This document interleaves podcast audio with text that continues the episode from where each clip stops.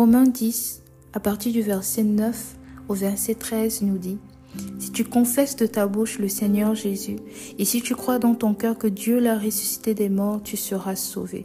Car c'est en croyant du cœur qu'on parvient à la justice, et c'est en confessant de la bouche qu'on parvient au salut. Selon ce que dit l'Écriture, quiconque croit en lui ne sera point confus. Il n'y a aucune différence en effet entre le juif et le grec, puisqu'ils ont tous un même Seigneur, qui est riche pour tous ceux qui l'invoquent. Car quiconque invoque le nom du Seigneur sera sauvé.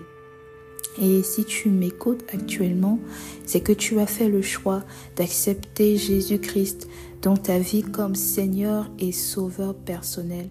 Alors je veux juste t'inviter à avoir foi dans la déclaration que tu vas faire après moi. Jésus-Christ, je confesse que tu es le Fils de Dieu. Tu es mort pour mes péchés et ressuscité d'entre les morts.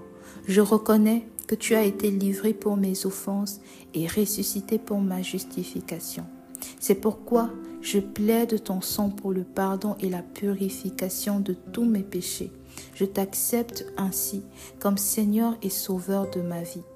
Père céleste, je te rends grâce de ce que tu as fait de moi ton enfant. Je confesse que je suis désormais une nouvelle créature, que les choses anciennes sont passées et que toutes choses sont devenues nouvelles. Amen.